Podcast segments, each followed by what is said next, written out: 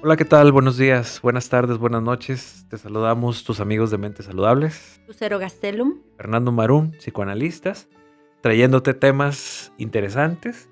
Y en esta ocasión, pues vamos a hablar de un tema muy platicado, un tema muy comentado que es el enamoramiento versus el amor maduro. ¿Qué es uno? ¿Qué es el otro? ¿Cómo, cómo lo podemos entender? ¿Cómo se manejan? Explicar de dónde vienen y a dónde van. Y qué nos puede llegar a afectar para que haya personas que gracias a estos conceptos como el enamoramiento o el amor maduro pueden llegar incluso a llegar a terapia, a buscar ayuda por estar eh, sufriendo de esto. ¿Cómo ves? Y es que yo creo que a todos nos ha pasado, ¿no? Eh, tanto las personas que somos terapeutas, que nos dedicamos a la clínica, no somos inmunes como a todos los demás que se dedican a, otras profesiones, conocer a alguien y entonces empezar a ver todo maravilloso, todo es perfecto, ningún defecto y es como algo así color de rosa. Pero bueno, ahorita vamos a ver un poquito con qué tiene que ver esto y por qué nos cegamos tanto y qué necesitaríamos para realmente empezar a dar el paso al amor maduro, ¿no? ¿Qué te parece si empezamos con la definición del enamoramiento? Sí. Bueno, el enamoramiento es todo, toda esta sensación corporal, bioquímica, cerebral, que nos hace pensar en tanta ilusión, idealizar y poner todas estas fantasías, ilusiones en un plano en el cual todo es maravilloso, todo se vive de manera increíble y se va a vivir como si fuese real. Se va a experimentar, se va a experienciar en el cuerpo, se va a experimentar en la conducta, en los pensamientos, en la interpretación de la realidad y todo se va a mover, todo se va a modificar y todo se va a distorsionar de la realidad. Bueno, y todas estas distorsiones maravillosas en un principio, porque también si no se diera la fase del enamoramiento, sería muy difícil estar en pareja. O estar en el mundo, ¿eh? déjame decir. Si no, la gente no se casaría y no tendría hijos.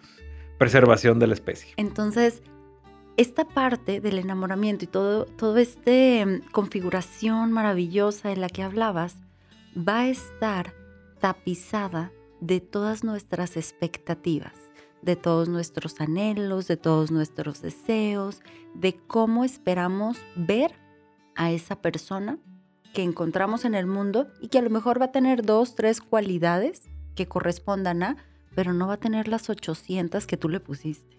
Para nada esas. Entonces, ¿qué necesidades emocionales tienes? Ah, las vas a poner, proyectar en esa persona que empiezas a conocer. Y vas a decir, es que es maravillosa o es maravilloso, es que es inteligente, es guapísimo.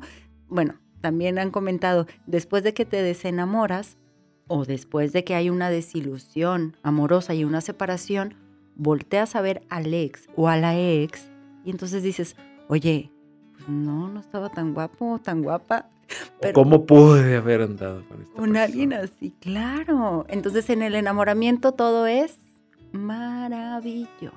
Y voy a retomar esto que dijiste que se me hace bien interesante, que imaginémonos un maniquí al cual yo le voy a poner toda la ropa que más me gusta y le pongo un gorrito y le pongo todo un pantalón, una camisa, una falda, un... todo le voy a poner. Maquillaje. Maquillaje y de todo y entonces voy a proyectar en esta persona cosas que sí tiene, pero también cosas que no tiene y se las voy a poner y se las voy a ver o las voy a exaltar. Es una persona que es muy linda porque va y me busca mi trabajo y yo lo tomo como detalle.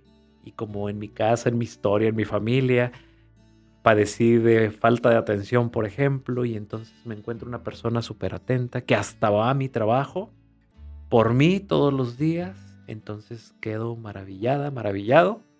Y resulta que después de tiempo, cuando aparece la desilusión y puedes ver a la persona ya fuera del enamoramiento, resulta que no era porque fuera, que no iba por ti al trabajo por nomás por, por amor, sino a lo mejor era una persona controladora, era una persona celosa, y era una persona dominante y por eso iba contigo al trabajo y no lo pudiste ver. Creo que el, bueno, el enamoramiento tiene que suceder. Y no poderlo ver es parte del enamoramiento. O sea, no es que eh, tengamos que estar alertas, no, el enamoramiento se tiene que vivir. Fluir. Fluir. Porque Dejarse ir. Es inevitable, definitivamente.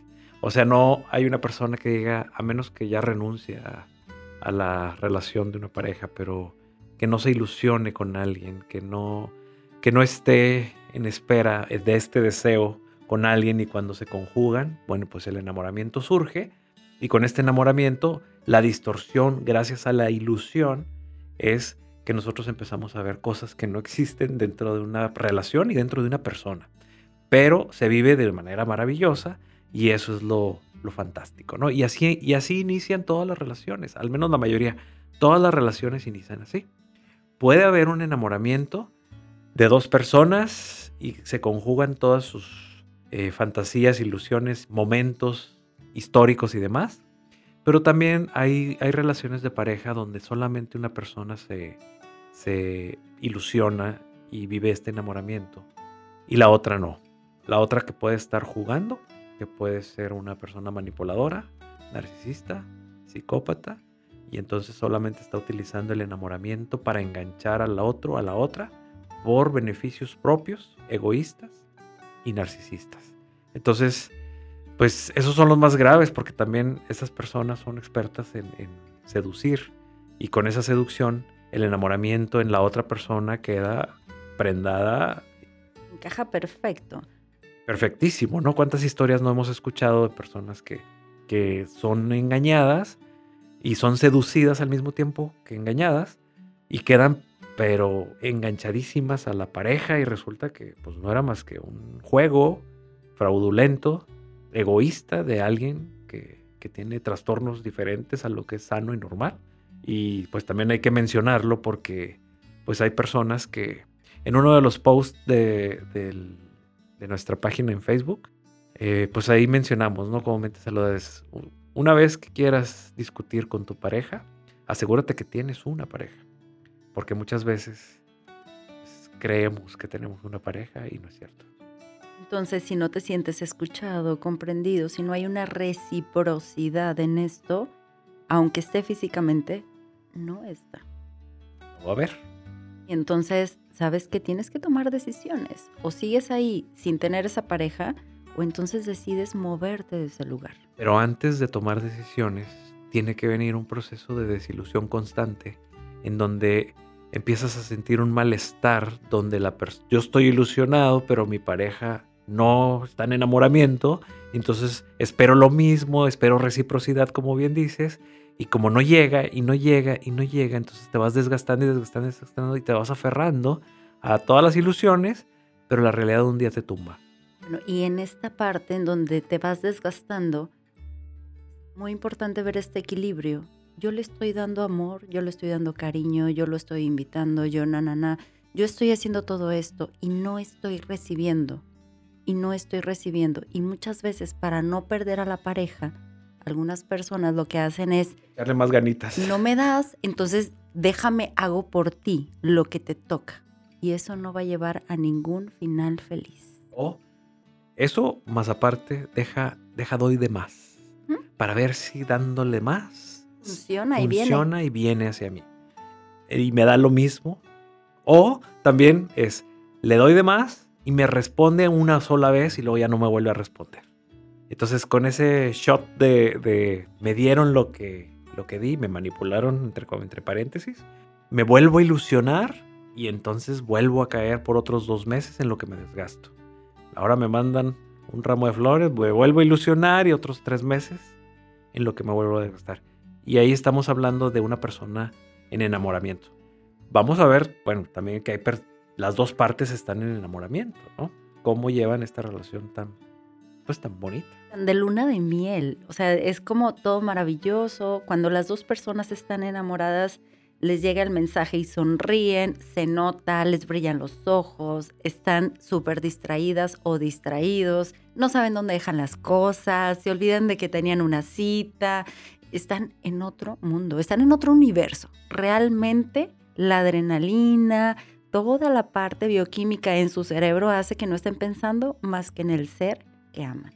y ahí no existe el tiempo, no existe el espacio y por lo tanto viven este mundo que a veces se prolonga, pero no siempre, porque entonces empiezan a tomar decisiones desde ahí que son muy válidas y pues obviamente unen sus vidas al matrimonio o vivir en unión libre o irse, no sé, estar juntos y desde ahí toman este, decisiones de tener hijos, todo esto. Entonces este enamoramiento siempre se da en el inicio de las relaciones pero este enamoramiento, justo de eso iba, no es eterno, no es para siempre. O sea, qué bueno que se da porque si no, como dije hace rato, ¿no?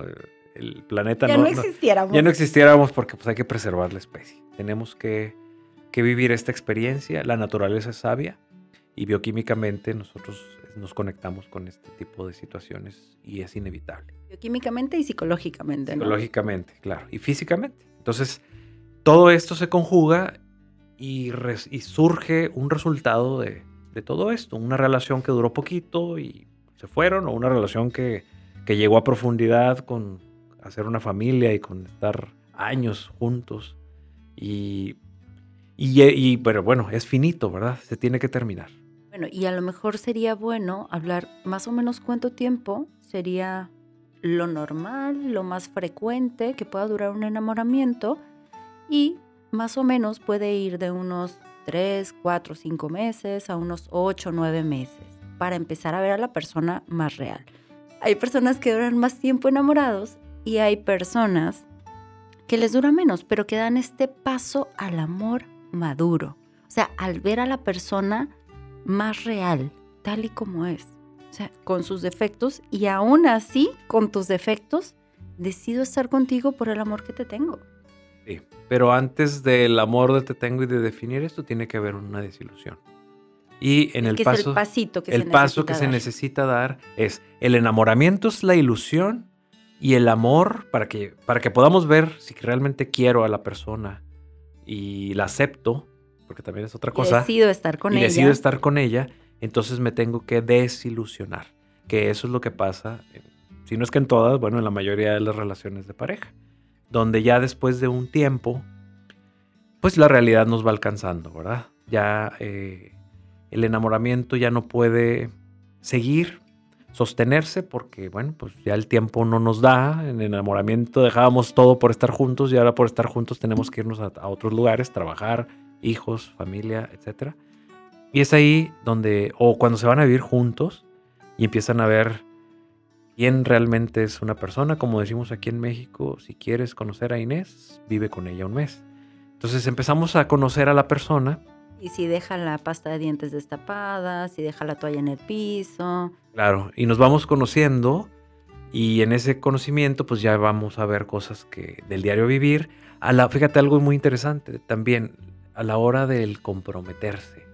¿Qué tanto se puede comprometer de manera responsable con obligaciones de una relación de pareja, por ejemplo, al vivir juntos con recibos de servicios, con, con, ser proveedor o proveedora, etcétera. El súper, la comida. Así es. Y también qué tanto se comprometen al momento de involucrarse.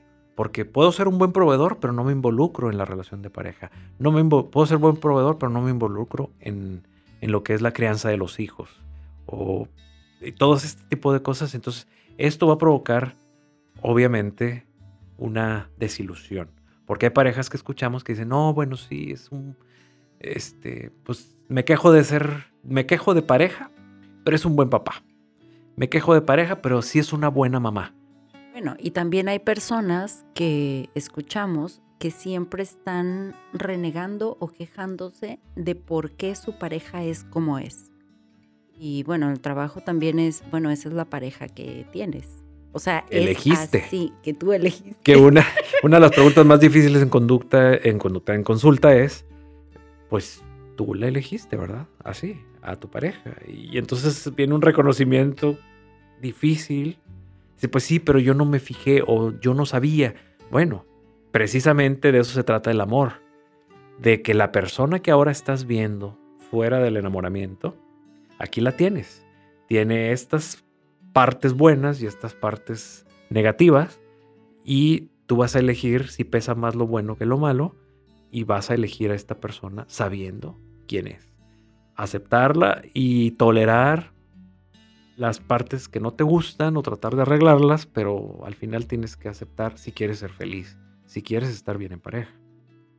Vas a elegir más consciente a esa pareja, es la real, no es la que a ti te gustaría que fuera, no es esa parte de idealización o esa colita de enamoramiento que quedaba. Y ahorita que te escuchaba, yo decía, muchas veces la desilusión llega en consulta, en terapia. Cuando llegan, es que yo no entiendo por qué siempre hace lo mismo. Bueno, así es la pareja. Así es él o así es ella. 30 años haciendo lo mismo. ¿Qué te extraña que lo siga haciendo? ¿Por qué esperas que haga algo diferente? Si tú esperas que haga algo diferente después de 30 años, son tus expectativas, son tus anhelos, no es la persona que tienes a un lado. La realidad. La realidad. Entonces, la desilusión es los, la que nos abre la puerta al amor maduro, al te quiero, te acepto, aún con tus defectos, y decido estar contigo. Sí, pero para eso también hay que estar maduros, porque muchas veces eh, hay personas que no están lo suficientemente maduras para asumir y, aparte responsabilizarse de sus decisiones, aunque no sabían o sí sabían, y poder aceptar o no aceptar o dejar o no dejar, o quedarse o no quedarse con la pareja. Por eso es también otro factor interesante es la edad. No es lo mismo un enamoramiento o una desilusión a los 15, 18, 20 años que un enamoramiento o una desilusión a los 40, 45, 50 años. No, no es la misma madurez, no es la misma experiencia, no es lo mismo una edad que otra, una etapa de la vida que otra. Por lo tanto, no podemos tampoco generalizar en esto. Habría que particularizar cada caso y cada cosa. Y, bueno, ver que un chavito, una chavita de 16 años el enamoramiento está todo lo que da y por su edad y por su madurez y por su circunstancia, pues obviamente que no va a llegar a alcanzar muy probablemente en una relación el, hecho de conocer realmente una pareja porque a lo mejor nunca va a vivir con él o con ella. Entonces no, no se le puede dar esta oportunidad. Aunque también hay matrimonios que pues duraron 10 años de novios y otros 4 de casados o 5 o 6, no sé. Y entonces ya se conocen y el enamoramiento, bueno, ya tuvo una, una, una etapa y aún así fueron maduros y pudieron aceptarse a través del tiempo. Bueno, y esto que decías de las diferentes etapas, también pensaba, no es la misma un, un no es la misma un enamoramiento y una desilusión después de haber pasado un divorcio que sin haber tenido un matrimonio y un divorcio, porque hay experiencias que hay experiencias que te permiten ir detectando qué vas sintiendo, cómo lo vas sintiendo, a, qué se refiere este, como este momento mágico y depende de cómo fue el matrimonio y el divorcio, la otra persona se va a enamorar de manera diferente. Claro, bueno, muchas personas se van a enamorar igual o peor. Su inmadurez, porque no entienden, pero muchas otras, que creo que es la mayoría, y espero que sea la mayoría también, Ojalá. se, van a, se van a ir con más despacios y más cautelosos en estas cuestiones de enamoramiento y la van a pensar a lo mejor un poco más. Como bien dices, gracias a la experiencia. La experiencia siempre se pone al servicio, o se debería de poner al servicio, de lo que sigue y de los demás. Y por lo tanto las personas que tienen una experiencia, pues la pueden utilizar para que no les vuelva a pasar lo mismo o para que puedan irse más cautelosamente o para que no puedan confundir una cosa con la otra y hay más garantía de que les pueda ir mejor. Bueno, y también están los que se van al otro extremo, que dicen, mejor no quiero tener una relación, mejor no me quiero enamorar, mejor ya estoy sintiendo algo, huyo y prefiero no tener este tipo de vínculo porque me ha dejado situaciones que me han dolido mucho, ¿no? Hay personas que le huyen a eso. Claro, que también no significa que necesariamente sea algo sano. Simplemente pues están evadiendo, huyendo y en el fondo sí desean tener una relación, pero se escudan en esto también. Pero bueno, eso es, es una responsabilización de cada quien. La persona que sufre tomando esta decisión, pues ya buscará ayuda algún día y con eso eh, pues podrá quizás resolver sus problemas. Pero en general, Lucero, pues ya como conclusión y como cierre de este episodio, eh, espero que haya quedado claro la diferencia entre el enamoramiento y el amor realista y que en medio de estas dos cosas tiene que existir una desilusión. Que no se asusten cuando empiecen a ver estos defectos en la otra persona, sino verlos como un proceso o como un progreso al amor maduro, ¿no? Lo veamos de una forma eh, en positivo y no, no, no, en negativo, porque las personas que, que han logrado ver, aceptar y responsabilizarse de sus propias decisiones y de la pareja, pues han logrado una, una relación de pareja muy estable y, y, muy sana. Y eso es muy bueno. Bueno, vamos a dejar aquí y eh, todas las personas que quieran una consulta en Monterrey y su área metropolitana, o las personas que estén fuera de Monterrey, nacional o internacional, a través de línea, una consulta. Nos pueden buscar en dónde? En Facebook en Mentes Saludables o estamos en Instagram como arroba Mentes Saludables MX. Pues fue un placer estar platicando contigo hoy, Fernando. Encantada. Igualmente, gracias. Nos vemos muy pronto. Hasta luego.